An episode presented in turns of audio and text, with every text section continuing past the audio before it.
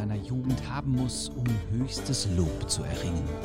Man sprach damals über niemanden so gut in allen Landen. Ihm war eigen hohe Geburt und Reichtum. Auch verfügte er über große Tugenden. Wie vollkommen auch sein Besitz war, wie untadelig seine Geburt und sicher der Abstammung eines Fürsten gleich, war er doch bei weitem nicht so reich an Geburt und Besitz, wie es an Ehre und Gesinnung. Sein Name verdiente, bekannt zu werden. Er hieß Heinrich und war gebürtig von Aue. Sein Herz hatte abgeschworen aller Falschheit und bäuerlicher Lebensart und hielt fest an diesem Eid beständig bis an sein Ende.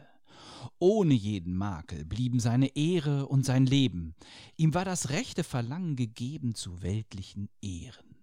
Die konnte er noch vermehren mit mancherlei reiner Tugend. Er war eine Blume der Jugend, ein Spiegelglas der Weltenfreude, ein Diamant verlässlicher Treue, eine vollkommene Krone des guten Benehmens. Er war Zuflucht der Bedrängten, ein Schutzschild seiner Verwandten, eine gleichschwebende Waage der Freigebigkeit. Verschwendung und Geiz waren ihm fremd. Er trug die mühevolle Last der Ehre auf seinem Rücken. Er war eine Brücke des Rates und konnte gut von Minne singen. So konnte er Lob und Preis der Welt erringen, er war höfisch und dazu weise. Ist das mal ein schöner Held? Ein wunderbarer Held, Matthias. Ach, endlich mal komme ich hier mit was durch für unsere neue Podcast-Folge Mittelalt und literarisch. Wir sprechen nämlich jetzt über Helden und Helden, Epik, mutig, tapfer, treu und weise. Es ist mir endlich mal gelungen, ohne äh, dass ich hier wieder gleich in der ersten Minute gescheitert bin. Was war das denn, was wir gerade gehört haben?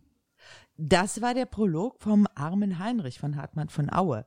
Da wird der arme Heinrich beschrieben mit all seinen Tugenden. Der kommt ja dem höfischen Ideal schon sehr, sehr nah. Und der ist wirklich ein Held. So ein Bilderbuchheld. Ein ziemlicher Bilderbuchheld. Obwohl der Name jetzt, der arme Heinrich, ja gar nicht so. Er, er hat schon noch einen Makel. Also sein mhm. Verhältnis zu Gott, das muss nochmal neu geordnet werden. Ne? Denn, das hat gar nichts mit Geld zu tun. Das, das hat diesmal nichts dann mit Geld zu tun. Okay. Aber er müsste ein bisschen mehr auf Gott vertrauen und er müsste sich ein bisschen weniger überschätzen in seiner weltlichen Herrschaft und in seinem weltlichen Glanz. Irgendein Problem muss es ja auch immer geben, sonst kann man ja gar nicht erzählen von dem Held. Wenn der nur, wie es eben hieß, gleichschwebend da vor sich hin vegetiert, der braucht ja auch Gelegenheit zu Heldentaten. Also ein Held ohne Taten ist ja auch wieder kein Held. Das ist ein ganz blöder Held ohne Taten, da ist ja kein Action mehr. Ne? Also da äh, kommt noch so äh, zu Action innerhalb dieser äh, Geschichte. Obwohl jetzt also mit Action benutzt du ja ein ziemlich modernes Der, Wort, so ja, als Medieviste. Ne? Und eigentlich ist Action für den armen Heinrich auch falsch. Wir haben andere Werke, da ist viel, viel mehr Action. Also der Heinrich ist ein Held, weil er eben tugendhaft ist und sämtliche Kriterien des ritterlichen und höfischen Lebens erfüllt. So. Aber es gibt ja auch noch andere Helden.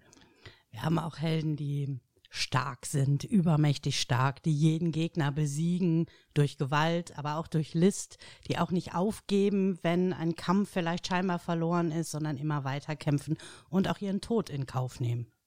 Und wir haben natürlich auch die Helden, die schlauer sind als die Gegner ne? und die durch kluge Überlegung auch die Gegner überwinden. Also wir haben auch eine geistige Überlegenheit. Und während wir hier jetzt wieder drei Frauen als Gesprächspartnerinnen haben, das war nämlich jetzt in der Reihenfolge Gabi Herchert, Katja Winter und Katharina von Elbwart, reden wir wahrscheinlich jetzt wieder hauptsächlich über Männer. Ne? Weil, also Held ist ja sowieso mal schon die männliche Form, aber so weibliche Hau drauf Heldinnen gab es wahrscheinlich eher nicht im die Mittelalter. Gab es eher nicht. So Jeanne d'Arc ist immer das typische Beispiel, ja. die man auch so als Ritterin anführen kann, wenn man möchte.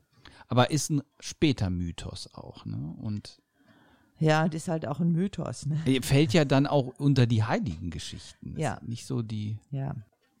Könnte man auch mal eine eigene Folge draus machen. Könnte man eine eigene Folge draus machen. Also so vielleicht kann man pauschal sagen, während die Männer kämpfen, denken die Frauen. Oder? Ja, ja, ja, jetzt kommt ja wieder so hier. Innerhalb der Texte haben wir natürlich äh, manchmal auch starke Frauen, sehr starke Frauen. Ich denke an Brünnhild aus dem Nibelungenlied. Ja. Und wir haben auch kluge Frauen und wir haben natürlich auch Frauen, die ähm, höfische Idealbilder darstellen. Also wir haben auch Frauen, die all diese Tugenden vereinen, aber ähm, die sind meistens dann nicht namensgebend für die literarischen Werke. Die Hauptfiguren sind dann meist eher die, die Männer, die dann natürlich auch so männliche Tugenden aufs Tableau bringen. Also es kamen ja jetzt noch nicht alle vor in diesem ersten Text. Das waren ja jetzt auch so mehr so geistige, ähm, zarte Tugenden. Aber eigentlich sind doch die Helden ziemliche Hau draufs. Oftmals ja, aber das liegt auch genau an der Gattung, über die man gerade spricht. Also wir können ja mal anfangen mit der antiken Rezeption. Dazu ist zu sagen, dass die antiken Helden zugleich auch die Helden des Mittelalters sind, denn das Mittelalter versteht sich als Fortsetzung der Antike. Karl der Große sieht sich in der Tradition der Cäsaren, der sieht sich in der äh, Tradition von Konstantin dem Großen und so weiter. Also der will die antiken Ideale erneuern. Und diese Renovatio Imperii ist eigentlich eine Erneuerung und zugleich eine ja, Überhöhung, weil das Christentum in seiner ganzen Entfaltung dazukommen soll. Der sieht gar keinen Unterschied. Der würde nicht sagen, ach, die damals in der Antike und ich jetzt hier im Mittelalter, sondern das ist eine, ein Kontinuum für Mhm. ihn. Und er war natürlich nicht der Einzige, sondern das war selbstverständlich, dass das ein Kontinuum war. Und deshalb sind die antiken Erzählungen von Helden auch die des Mittelalters.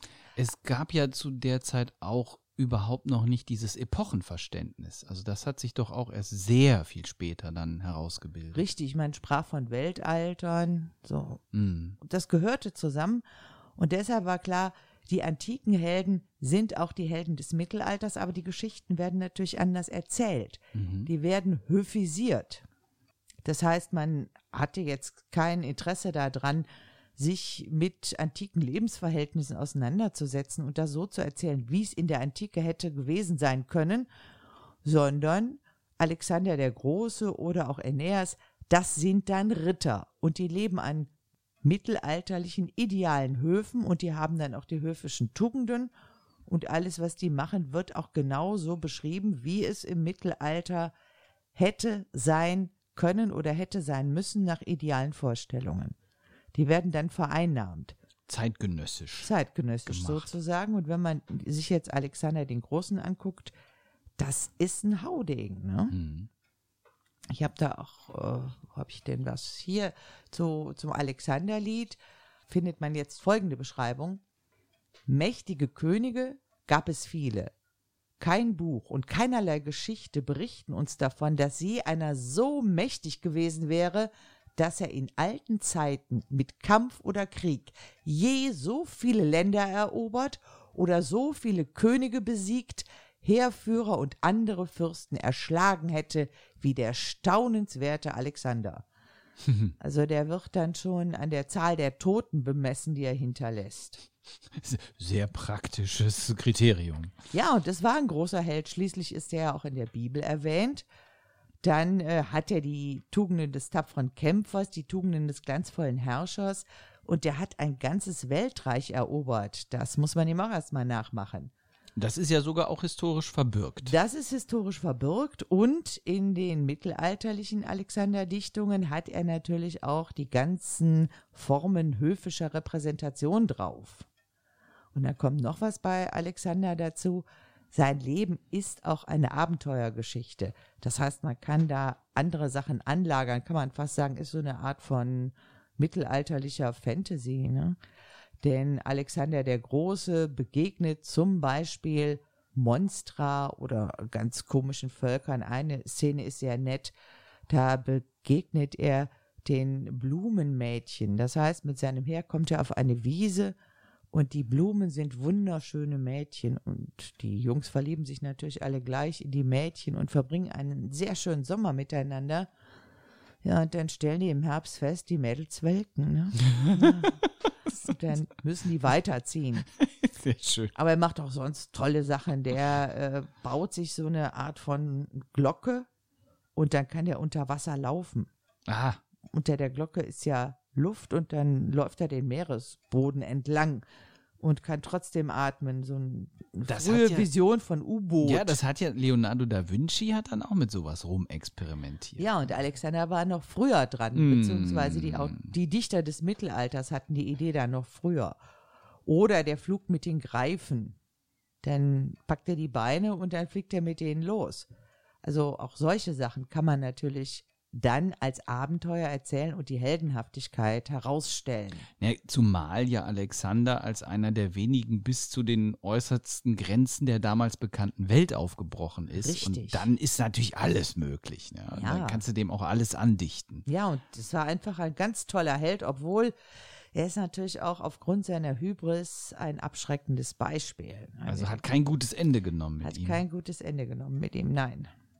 Oder wir haben andere antike Helden, die dann ins Mittelalter gehen und die, über die dann im Mittelalter erzählt wird.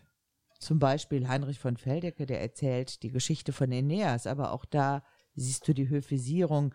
Aeneas ist dann ein Ritter, die leben auf einer Burg und Lavinia entspricht einer höfischen Dame, die da kommen aber auch andere Sachen rein. Es gibt eine wunderbare Szene, da fragt sie dann ihre Mutter, Mutter, saget mir, was ist die Minne? Und dann kommt so ein Exkurs, was Minne sein könnte.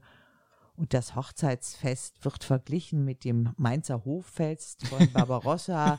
Schön. Da heißt es dann, es war so ein tolles Fest. Also eigentlich hat's nie so ein tolles Fest gegeben, ja, außer vielleicht dieses Hoffest, was ja auf äh, 1184 datiert wird und was ja auch nun stattgefunden hat.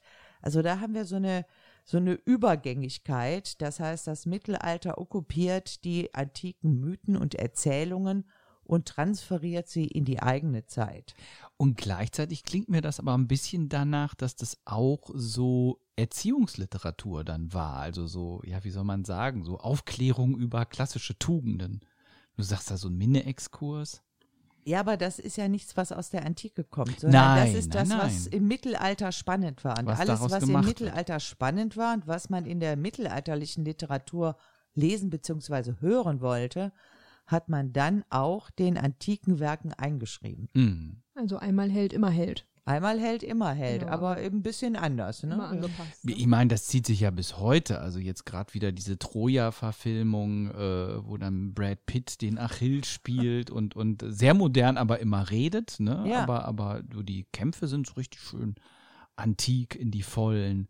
Der, der Zauber, die Faszination auch der antiken Helden ist, würde ich sagen, bis heute ungebrochen. Odysseus, also Odysseus ist das Thema in der Theaterlandschaft. Ne? Alle paar Jahre wieder riesengroßer Odysseus-Zyklus. Und ich meine, wir unterscheiden uns heute da ja auch nicht von der Verfahrensweise her. Man, man knallt da natürlich jeweils den gängigen Zeitgeist rein. Das ist ja kein wissenschaftliches Interesse, mit dem man sich die antiken Helden nähert, sondern ganz klar, man hat seine politische Agenda oder seine Zeitkritik und die wird denen dann eiskalt untergeschoben. Und man will ja unterhalten. Ja. Und das höfische Publikum kannst du am besten unterhalten, indem du das beschreibst, was sie interessiert, nämlich das, was höfisch gerade angesagt ist. Und es ist allemal einfacher, einen bekannten Helden zu nehmen, den ein bisschen umzustricken, als mit einem völlig neuen Helden den erstmal als Marke zu etablieren. Das macht ja richtig Arbeit. Das war im Mittelalter sowieso ein bisschen äh, ja, verpönt. Ja? Man hat die alten Geschichten erzählt. Also man hat sich auf Autoritäten berufen. Man hat Geschichten, die es schon gab, nacherzählt. Dieser Geniegeist, der kommt erst viel, viel später. Hm. Also der Dichter, der aus dem Nichts heraus Mhm. schöpft und dann die Dichtung in die Welt setzt, das gab es im Mittelalter nicht. Am besten eine Vorlage und die dann umschreiben. Und die Träger dieser Erzählung waren häufig auch die sogenannten Spielleute, der Spielmann, die Spielmannsepik. Ähm, nein. Ah, schon wieder, immer. Gemein. Eigentlich nicht. Also die sogenannte Spielmannsepik ist ähm, auch eine Gattung der Heldenepik und ich habe gerade schon gesagt, die sogenannte Spielmannsepik. Man ging mal davon aus, dass ähm, das ja bestimmte Werke, die dazugehören, das ist auch nur eine Handvoll an Werken, dass die von Spielleuten ähm, erdichtet und vorgetragen wurden. Die Forschung ist aber darüber schon hinweg und findet dann doch die Nähe auch an die höfische Epik. Deswegen spricht man seitdem von der sogenannten Spielmannsepik. Und ähm, warum es dazu kam, dass man davon ausging, dass es eine eigene äh, Untergattung nochmal ist, ähm, hat zum einen damit zu tun, dass die Werke, die es umfasst, ist zum Beispiel König Rotha, Herzog Ernst, St. Oswald und so weiter, dass die nicht so richtig in andere ähm, Gattungen reinpassten oder in, in andere Gruppen reinpassten und auch weil der Stil, der, der formale Stil dieser Texte ein wenig anders war also es war immer so eine Mischung aus Scherz und Ernst, es äh, formelhafte Wendungen, die da drin vorkamen, äh, auch ein bisschen unsauberer in der Form zwischendurch einmal, wodurch man dann davon ausging, naja, das könnte von Spielleuten gewesen sein.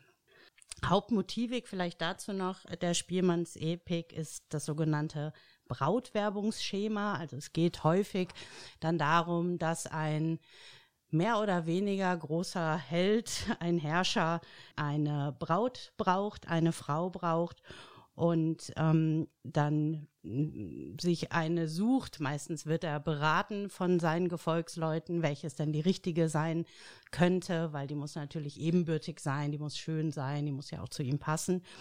Und ähm, dann bewegt er sich auf Brautwerbungsfahrt, ähm, meistens mit Helfern an Bord, mit ähm, Booten an Bord. Und ich sage an Bord, weil meistens ist die Braut auf der anderen Seite des Meeres. Ja. Ähm, das ist, Meer. Warum Genau. einfach, wenn man es auch kompliziert haben kann? Genau. Und dort trifft er dann eben auf die Braut, ähm, die auch nicht alleine ist, sondern Brautvater, Brautmutter, ein ganzes Gefolge. Und äh, in den seltensten Fällen geht es dann auch ungefährlich zu oder konfliktlos, diese Brautwerbung, und er kann sie ohne weiteres mitnehmen. Meistens ist es eine gefährliche Brautwerbung, das heißt, es kommt zu Gewalt, es kommt zu List, um die Braut dann äh, mitnehmen zu können, oder die Braut oder der Brautvater stellt Aufgaben, ähm, dem Brautwerber Aufgaben, die gelöst werden müssen, damit er sie denn dann auch zur Braut nehmen kann.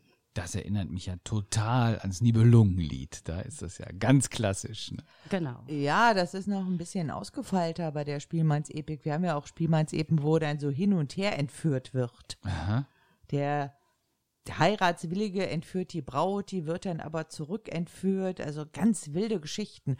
Und auch hier haben wir so Fantasy-Elemente, so sprechende Raben oder äh, auch Monstra, monströse Völker. Ich denke jetzt an Herzog Ernst und die Kraniche. Die kommen dann nämlich in eine Stadt und die ist wunderschön, diese Stadt. Eine tolle Burg. Und es gibt also alles, was du dir vorstellen kannst in dieser Stadt. Mhm. Da gibt's äh, fließendes Wasser und da gibt's ein tolles Bad und also goldenes Geschirr auf den Tischen, aber es ist immer gerade keiner zu Hause. Und die gehen dann so rum, gucken sich alles an, sind total begeistert und fragen sich immer, wer äh, wohnt denn hier? Ja, und dann kommen die zurück. Und das sind aber Kranichköpfe. Das heißt, Och. mhm, die haben äh, lange Hälse und Kranichschnäbel, die auch sehr gefährlich sind. Und die haben auch gerade eine indische Prinzessin entführt und sowas. Also die erweisen sich dann auch als ganz schön gefährlich. Aber natürlich bestehen die tollen Helden auch dieses Abenteuer und gehen dann weiter und treffen dann auf andere monströse Völker. Und Herzog Ernst reichert sein Heer eigentlich auch immer mit Exemplaren aus von diesen Gattungen an und kämpft dann mit denen weiter. Also wilde Geschichten sind das. Macht die dann zu seinen Hilfstruppen. Sozusagen, ja. Ja, das klingt wirklich nach Fantasy. Also man kann sagen, so ein bisschen Fantasy-Elemente sind mit drin, oder? Was würdet ihr sagen? Ja, sicherlich. Also so ein paar Elemente haben wir auf jeden Fall. Generell, wenn wir uns die Heldenepik allgemein angucken, ist das ja erstmal ein Sammelbegriff für alle Dichtungen, in der in irgendeiner Form die Figur des Heroischen Zeitalters steht. Mhm. Ähm, Grundlage für so eine Heldensage ähm, ist meistens eine Konfliktgeschichte und die gilt als Schilderung kämpferischer Bewährung herausragender Einzelpersönlichkeiten. Also das ist genau das, was wir gerade schon ähm, gesagt haben. Und in der Regel erzählt sich diese Geschichte schon von selbst, also ist mündlich tradiert und hat auch einen Wirklichkeitsbezug. Den kann man aber nur in Anführungsstrichen setzen, weil dieser Wirklichkeitsbezug eher dadurch symbolisiert wird, dass versucht wird, auf reale Orte zu verweisen.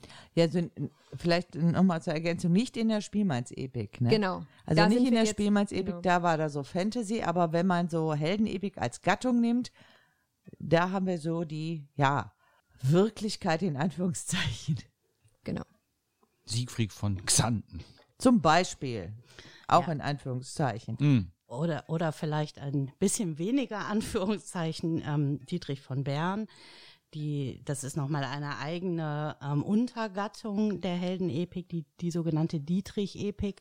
Und die verweist ähm, sehr stark auf Ostgotenkönig Theodorich den Großen. Also das ist Dietrich. Das ist Dietrich, Mhm. genau. Also man hört ja auch ein bisschen die, ähm, die Namensgleichheit, Theodorik und ähm, Dietrich. Natürlich wird da nicht die reale Geschichte Theodorichs nacherzählt, aber es verweist an vielen Stellen auf den realen Herrscher und ähm, andere Namen, Orte, die da eine Rolle spielen. Und dadurch hat sich eine ganze, ähm, eine ganze Reihe an Texten eigentlich, die alle in einem Zusammenhang stehen, sind entstanden, die alle unter die Dietrich-Epik fallen. Und vielleicht dazu noch, die kann, grundsätzlich kann man sie in, in zwei Bereiche einteilen, in die historische Dietrich-Epik, das sind ältere Sagen, also da sind die älteren Sagen die Grundlagen, da ist Theodorich der Große wirklich die Vorlage.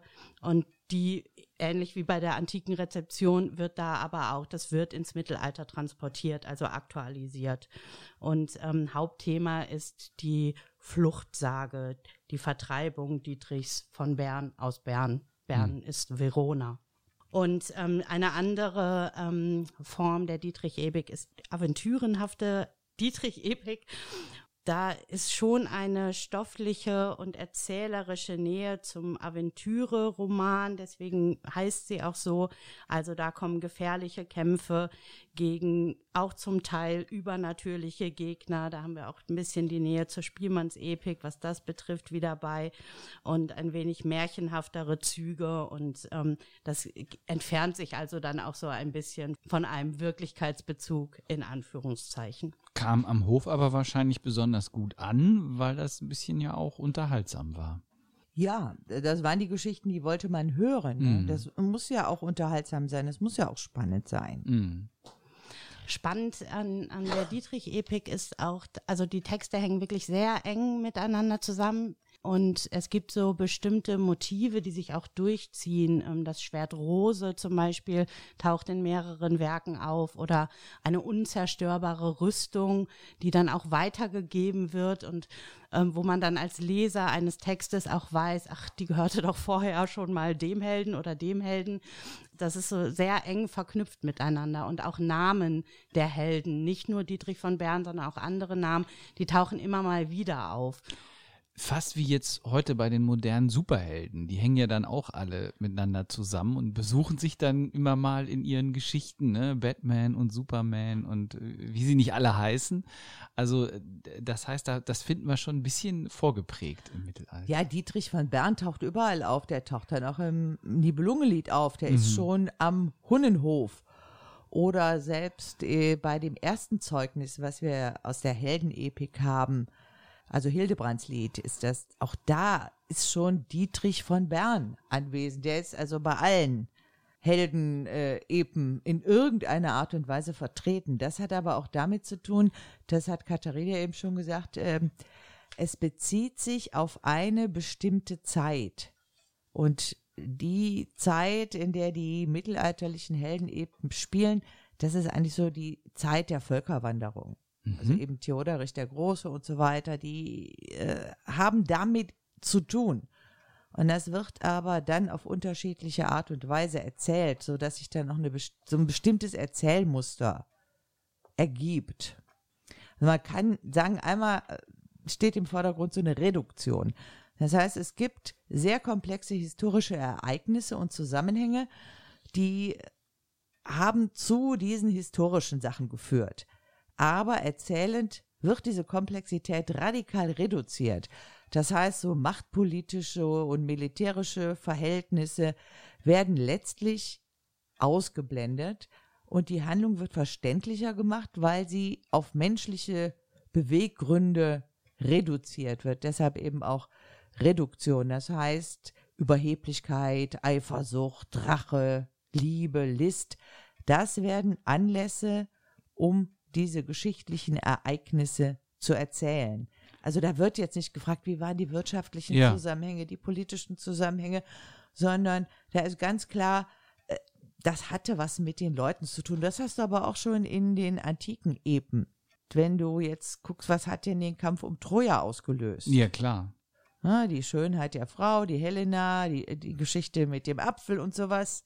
Also da sind menschliche Affekte, die werden zum Motor für diese Erzählungen. Und das nennt man dann Reduktion. Ja, weil es einfach besser funktioniert. Ne? Dann kann sich der Zuhörer besser einfühlen, als wenn es heißt, na ja, aufgrund der politischen Umstände musste er halt so handeln. Ja, und vor allen Dingen, wie willst du denn die politischen Umstände spannend erzählen? Das geht ist eigentlich auch viel gar besser, nicht, wenn so ein ja. bisschen Sex and Crime, ne? Das Ja. kommt so da rein. Ja. Und dann hast du natürlich ähm, als zweiten Punkt, der ist ganz wichtig für die Heldenepik, Assimilation. Das heißt, historische Fakten werden auch an Erzählmotive und an Erzählschemata angepasst. Das heißt, es gibt so ein bestimmtes Motivinventar. Das taucht immer wieder auf. Also der Kampf zwischen Vater und Sohn, so wie wir das im Hildebrandslied haben. Oder aber du hast verräterische Einladungen. Da wird jemand eingeladen, aber eigentlich hat man den nur eingeladen, weil man den ermorden will. Hm. Oder aber auch, und da haben wir wieder eine Nähe zur Spielmannsepik, die Brautwerbung mithilfe Vertrauter. Das war so die Übergängigkeit, die Katharina eben betont hat. Also, ne? Und als weiteren Punkt hast du noch die Koordination. Koordination, das ist die Zusammenbindung von verschiedenen Erzählungen zu einer Gesamterzählung. Das heißt, du hast dann eine Heldenzeit. Da haben die alle irgendwie gewirkt. So richtig belegen kann man das nicht. In verschiedenen Epen werden auch immer verschiedene genannt, die gar nicht zur gleichen Zeit gelebt haben. Da sind dann schon 100 Jahre zwischen. Aber Mhm. das sind e- die Helden, die dafür gesorgt haben, dass das, was immer noch ist, überhaupt entstehen konnte. Also das ist so der, der Urgrund. Und, glaube ich, eine wichtige Funktion ist natürlich, dass du damit auch die Gegenwart heroisierst. Also wenn du immer wieder klar machst, durch die Wiederholung dieser Geschichten auch, äh, wir stammen hier von ganz großen Kerlen ab, dann äh, haben sich die Leute natürlich auch besser gefühlt damit. Das ist absolut gemeinschaftsstiftend. Ja. Du hast einen Punkt, an dem die Gemeinschaft, so wie sie heute ist, entstanden ist. Man bekommt ein kollektives Traditionsbewusstsein. Es ist Mhm. identitätsstiftend. Man hat ein ja, kulturelles Gedächtnis, an dem sich jedes Mitglied der Gemeinschaft orientieren kann. Was gerade in mündlichen Gesellschaften nochmal eine größere Bedeutung hat. Ja, absolut. Es werden auch historische Zusammenhänge oder scheinbar historische Zusammenhänge kommuniziert. Und das schafft ja auch nochmal ja, ein Gefühl von Gemeinsamkeit. Wir haben alle die gleiche Vergangenheit, wir haben identische Werte, an denen wir uns festhalten. Mm. Und das sorgt eben genau für diesen, ja, dieses Gefühl Ja. von Gemeinschaft. Und, und gleichzeitig kommt da wieder ein bisschen dieser, dieser Erziehungs-Bildungsaspekt rein, also dass man sich so auf eine einheitliche Linie fokussieren kann. Ich meine, Geschichtswissenschaften sind ja immer wieder neu in der Krise, auch wenn man jetzt überlegt in der Schule, wie kann man das eigentlich alles vermitteln, weil es gerade an diesen großen Erzählsträngen ja oft mangelt. Ne? Also ich meine, klar, aus wissenschaftlicher Perspektive wäre es wahrscheinlich Quatsch, wenn man jetzt heute sagen würde, wir erzählen unsere Vergangenheit als Heldengeschichte. Also das würde zu solchen Verzerrungen führen. Aber dieses doch oft sehr dröge und trockene, was ich in meinem Schulunterricht erlebt habe in Geschichte, da hast du dann gar nichts mehr, wo du noch andocken kannst. Ne? Dann hast du so, so staubende Quellen und du kannst dir einfach kein Bild machen vor dem inneren Auge. Aber wir haben ja trotzdem noch unsere Heldenerzählungen. Jetzt sind die vielleicht so ein bisschen zurückgedrängt oder auch durch andere Helden ersetzt. Aber wenn man so in die nicht so weit entfernte Vergangenheit schaut, wir hatten so Nationalismus, Arminius, ja, Hm. oder beziehungsweise der hieß ja dann Hermann, Hermann, der Ja. Cherusker, Ja. der die Römer vertrieben hat, oder wir haben unseren Siegfried. Also es gibt schon Helden, also das sind diejenigen, die unsere Gesellschaft zu dem gemacht haben, was sie ist. So für manche ist es dann Bismarck oder wer auch immer. Also es gibt Helden, denen verdanken wir, dass die Gemeinschaft so ist, wie sie heute ist. Je nach politischer Ausrichtung. Je nach immer politischer Der eine Ausrichtung. oder der andere dann. Ne? Ja. Ja. Man kann sich auch äh, nach anderen, die nicht politisch waren, sondern Großes bewirkt haben, also religiöse Führer oder wer auch immer da die Tradition gestiftet hat. Das Einstein ist Einst- ganz, ganz hoch im ja, Kurs. oder Goethe, Mm, so mm. Deutschland, das Volk der Dichter und Denker oder eben das Volk der Wissenschaftler. Das sind so die Helden, die eine Heldenzeit begründet haben, auf die man immer wieder zurückgreifen kann. Und Ja. Katharina sagt ja, das kulturelle Gedächtnis ist ausgerichtet danach. Genau. Und, und dabei ist gar nicht immer wichtig, ähm, ist das jetzt historisch alles korrekt und oder weiß man auch alles über diese Person, sondern es ist ja eher ein Bild, dieser Name schon allein, den, äh, eine, eine Vorstellung, die wir davon haben, wenn wir diesen Namen hören und ähm, einige Attribute, die wir demjenigen dann zuschreiben, ob das immer so wissenschaftlich korrekt ist oder nicht, aber die uns dann an einen Held denken lassen, mit dem wir etwas verbinden und in deren Linie man sich dann eben stellt als Kultur. Das heißt, die Strickmuster, die ihr jetzt gerade hier so ausgefaltet habt, die sind eigentlich immer noch gültig. Also die greifen heute auch, wenn man mal wieder einen Helden braucht, dann kann man sich den basteln mit diesen Methoden. Würde ich schon sagen. Das hast du ja auch selbst eben gesagt. Wir haben ja auch in, in, in Filmen, in neueren Filmen greifen wir immer wieder auch auf ältere Helden, auf unsere älteren Helden zurück.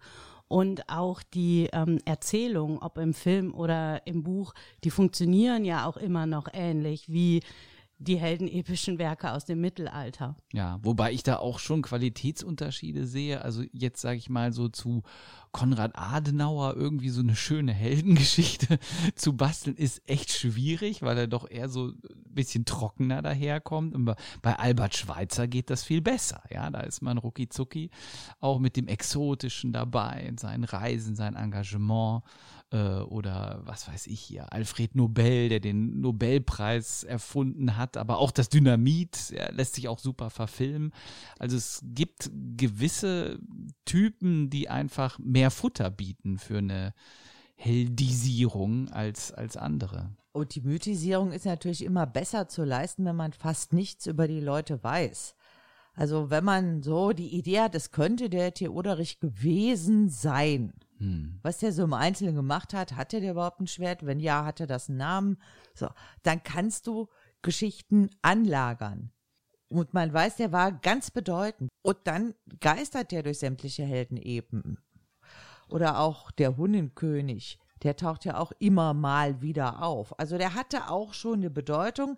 Man kennt ihn, man weiß nur nichts über den. Das heißt, der äh, ist vielfach verwendbar und schafft damit natürlich auch so eine bestimmte, so einen bestimmten Typus von Held. So Wir eine hatten ja, Folie, auf der du dann arbeiten kannst. ja, wir hatten jetzt so unterschiedliche Typen von Helden. Also einmal die, die Haudegen, die dann in der Spielmannsepik die Braut werben oder ganz am Anfang so ein Held wie den Alexander. Die werden ja auch immer unterschiedlich beschrieben. So ein Held aus der Heldenepik. Ja, wen haben wir denn da? Ja, ich kann, ähm, ich kann Ottnit mal ähm, einführen, also mal vorlesen, wie er eingeführt wird. Ähm, ob er wirklich ein Held war, werden wir ja noch hören, aber er steht im Kontext der Heldenepik und wird auch als Held beschrieben. Es war in Lampaten ein gewaltig mächtiger König herangewachsen, dem war zu seinen Zeiten kein König gleich, über alle welschen Lande. Das konnte man daran als Zeichen sehen über die ganze Zeit seines Lebens, wie er seinen Besitz verwaltete. Alle mussten sich fürchten, äh, mussten sie fürchten den König und auch sein Heer. Er hatte alle Länder niedergezwungen, vom Gebirge bis zum Meer. Alle mussten ihm Zins bringen. die damals um ihn saßen, die waren voller Ehrfurcht vor seinem Gebot und auch vor seiner Bedrohlichkeit. Neben der Stärke und dem großen Besitz, den er hat, kommt hier auch noch mit dem letzten Wort ja wirklich etwas Bedrohliches. Also die, seine Untertanen und sein Gefolge fürchtete sich auch vor ihm. Also doch ein bisschen düsterer so. Ja, aber es zeigt ja auch seine Macht. Ja, seine, ja. ja. Aber wenn man das jetzt mal vergleicht mit den Helden der Artus-Epik oder mit anderen höfischen Epen, da, da hast du einen Unterschied. Ne? Hm. Also wir hatten einmal ja den Unterschied in der Form, also es sind ja andere Erzählschemata. So während der, der höfische Roman eher in Reimpaarversen ist, hast du Heldenepik auch anders äh, strukturiert. Da gibt's die sogenannten Langverse. Heldenepik ist aber immer anonym. So der erste Held, den wir hatten, der stammt von Hartmann von Aue. Da wissen wir den Erzähler, aber die Heldenepik ist immer irgendwie anonym und ist auch anders strukturiert. Du hast so eine eher geschlossene Form. Da geht's um einen großen Kampf. In der Artus-Epik hatten wir die kleinen Episoden. Hier eine Aventüre, da eine Aventüre. Äh, wir haben auch zum Beispiel in der Artus-Epik die Erzählerrolle. Da sagt der Erzähler, und jetzt kommt der Ritter, dann kommt der Ritter. Und Katharina sagte schon, die, die Heldenepik erzählt sich selbst. Also ist gar nicht klar, wer ist jetzt die Erzählerfigur. Genau, also in der Regel ist es eine Ereignisdichtung, also ein Ereignis setzt die Handlung in Gang, die dann selbstständig zur Katastrophe wird. Man braucht diesen Erzähler gar nicht, weil es immer weitergeht. Und in der Heldenepik trägt die Handlung die Figuren. Also selbst wenn ähm, Siegfried stirbt, wie im Nib- Nibelungenlied, geht das trotzdem weiter. Also die Figuren, die treten in den Hintergrund. Es geht mehr oder vorrangig um die Handlung selbst. Gibt's denn auch schon mal sowas wie, wie Ich-Erzähler oder ist das auch eine sehr viel spätere Erfindung? Also in der Heldenepik nicht. Da erzählt ja die Geschichte sich selbst. Mhm. Du hast äh, ja die, die Schwierigkeit zwischen Erzählerrolle und Dichterrolle. Also wenn Hartmann von Aue dann sagt, ich bin der Hartmann, ich kann lesen und schreiben und ich komme aus Aue, äh, ist das dann, äh, hm, ne? dann, Hm. dann hat der äh, Dichter, ist es der Dichter, weiß man nicht, es kann auch äh, der Erzähler sein, der kommentiert dann das. Also dann ist so die Frage, ist es eine Ich-Erzählung oder nicht? Hat er das gesehen? Man kann davon ausgehen, so mit Artus und so, das hat er auch nicht gesehen. Nee. Ne? So. Du hast auch in Prologen die Bestätigung, dass jemand irgendwas mit eigenen Augen gehört und gesehen hat, aber das ist auch ein Erzähltopos. Ja. Du hast jetzt nicht die Schilderung von Gefühlen. Also das ist viel, viel später. So der Autor, der aus der Ich-Perspektive seine eigenen Ja, Gefühle so dieses schildert, das hast du überhaupt nicht. Hm. Aber schon Bewertungen auch, also dass, ähm, dass der Erzähler zwischendurch nicht nur im Prolog, sondern auch ähm, während des Textes ähm, deutlicher hervortritt und die Situation bewertet, die er gerade erzählt. Und an wen richtete sich das vom Publikum? Heldenepik war umläufig. Wir haben in der Heldenepik einzelne Werke, die höfisiert worden sind. Ganz deutliches Beispiel ist dann das Nibelungenlied. Das stand aber schon in der langen Tradition. Das stand in so einer langen Tradition, dass man bestimmte Sachen gar nicht mehr auserzählen musste, weil die sowieso schon jeder kannte. Aber da konnte man natürlich höfische Idealität einschreiben. So wie man das auch mit den antiken Erzählungen gemacht hat, die man dann umerzählt hat als höfische Geschichten. So hat man dann auch das Nibelungenlied als eine höfische Geschichte dargestellt. Das ist so, so eine Mischung. Mir ist jetzt noch eine Unterscheidung aufgefallen. Es gibt so den Held mit Heer und Reich und den Held ohne. Ja, also hier der Dietrich äh, ähm, als Herrscher mehr so eine Königfigur, aber wenn man jetzt auf diese einzelnen Ritter guckt, wie Lancelot, der war ja so ein reisender Ritter ohne viel Besitz und auf jeden Fall, in jedem Fall ohne Heer. Ich glaube, der hatte noch nicht mal einen Knappen. Waren die Helden denn alle zumindest Ritter oder gab es da auch noch andere Zuschreibungen? Oder Ritter war Pflicht? Es ist die Frage, wie es erzählt wird. Ja. Auch die Dietrich-Epik wird erzählt, aber die ist dann auch ohne das Ritterhafte, ohne das Höfische erzählt worden. außer wenn sie dann in den höfischen Kontext kommt. Dann muss man das Höfische mit auserzählen. Und Lancelot ist auch nicht der, der Ritter, der nichts hat. Lancelot ist auch ein Ritter und der erringt dann auch ein Reich. Ach so. Also die, der Adel ist da schon so unter sich in der höfischen Erzählung. Das bleibt im adligen Kontext. Also dieser Newcomer von nichts zu Ritter. Mm, Das ist dann eher was in den Filmen so daraus das ist nur in den wird. Filmen so daraus gemacht. Aber die, die Heldenepik können wir in ihrer Tradition auch kaum verfolgen. Hm. Weil es so viel gibt oder weil es Weil so sie so- unterschiedlich ist? Weil sie nur, weil sie nur zufällig schriftlich fixiert worden ist. Die viel längere Tradition ist die mündliche. Über die wir dann aber wieder nichts wissen. Richtig. Das Problem wird uns erhalten bleiben. Und ähm, was würdet ihr jetzt sagen, wenn ihr mal so gesamt nochmal so, so einen Überblick macht? Gibt es mehr positiv konnotierte Helden oder mehr negativ? Ich meine, man kann das ja ein bisschen am, am Ende ablesen, was sie dann jeweils ereilt. Also was, was hängt so eine, jetzt neudeutsch will man sagen, Moral von der Geschichte jeweils dahinter? Also ist es eher der Held als leuchtendes Beispiel zur Nachahmung oder ist es auch so das mahnende, schwing dich nicht so hoch auf, äh, sonst ist der Fall umso tiefer?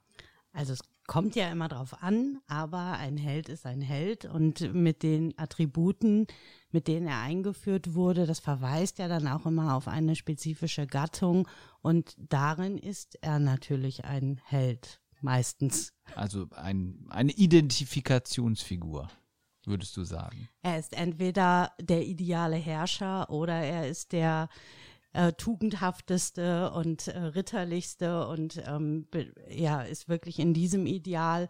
Oder er hat andere Tugenden oder auch alle Tugenden, aber je nachdem, wie er beschrieben ist, in diesem Kontext ist er dann auch ein Held.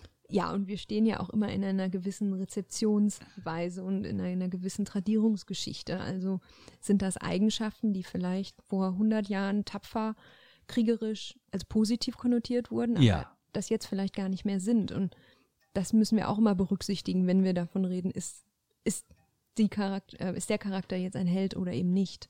Wie bewerten wir eben die entsprechenden Eigenschaften? Das ist ein ganz wichtiger Gedanke, wenn wir nochmal so an den Anfang denken mit dem armen Heinrich, was du vorgelesen hast.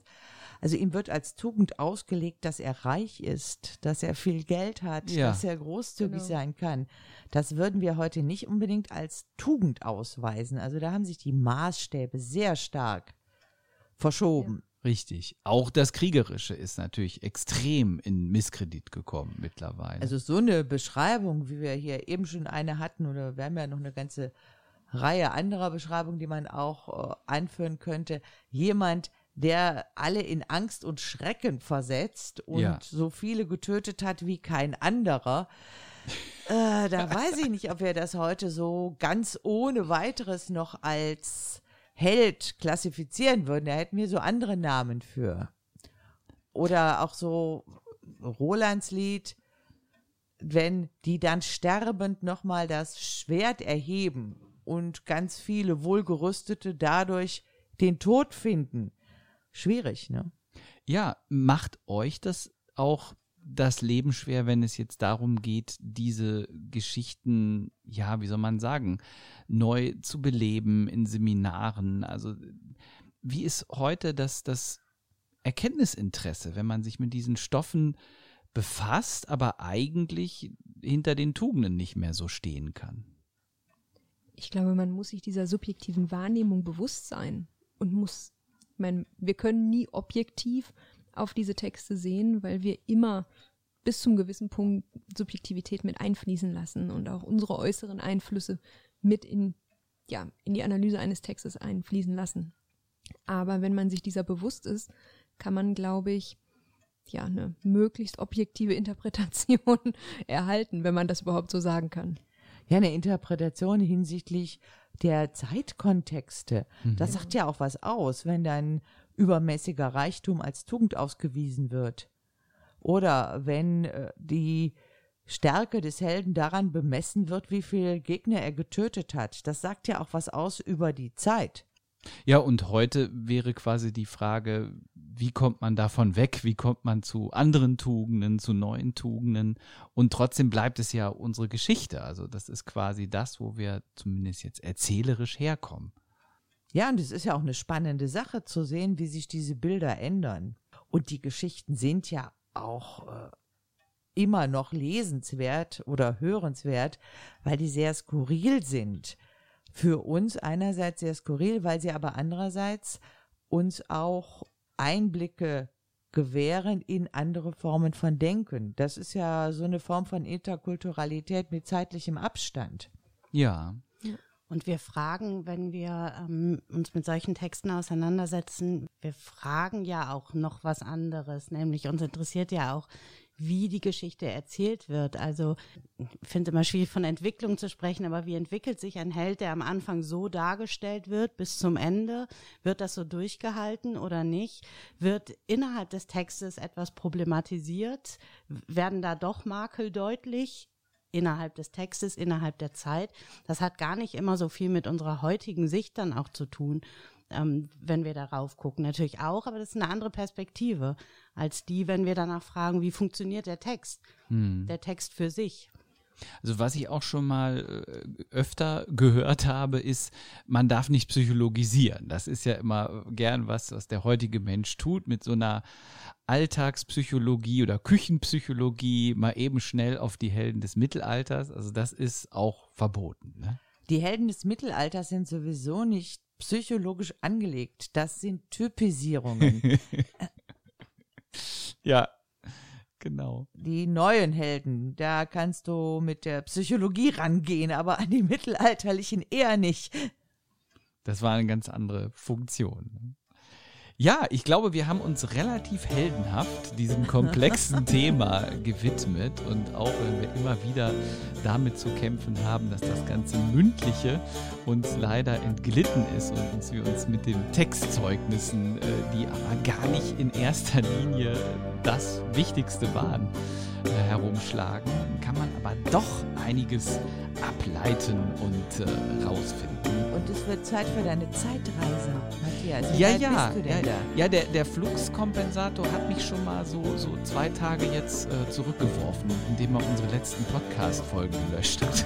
es ist mir aber gelungen, sie aus der Vergangenheit wieder zurückzuholen. aber also so viel weiter als einen Tag äh, wirft er mich noch nicht zurück. Dann musst du noch üben, ne? Ich arbeite dran, genau. Jetzt freue ich mich erstmal auf die weiteren Folgen von Mittelalt und Literarisch und sage Tschüss für heute. Tschüss.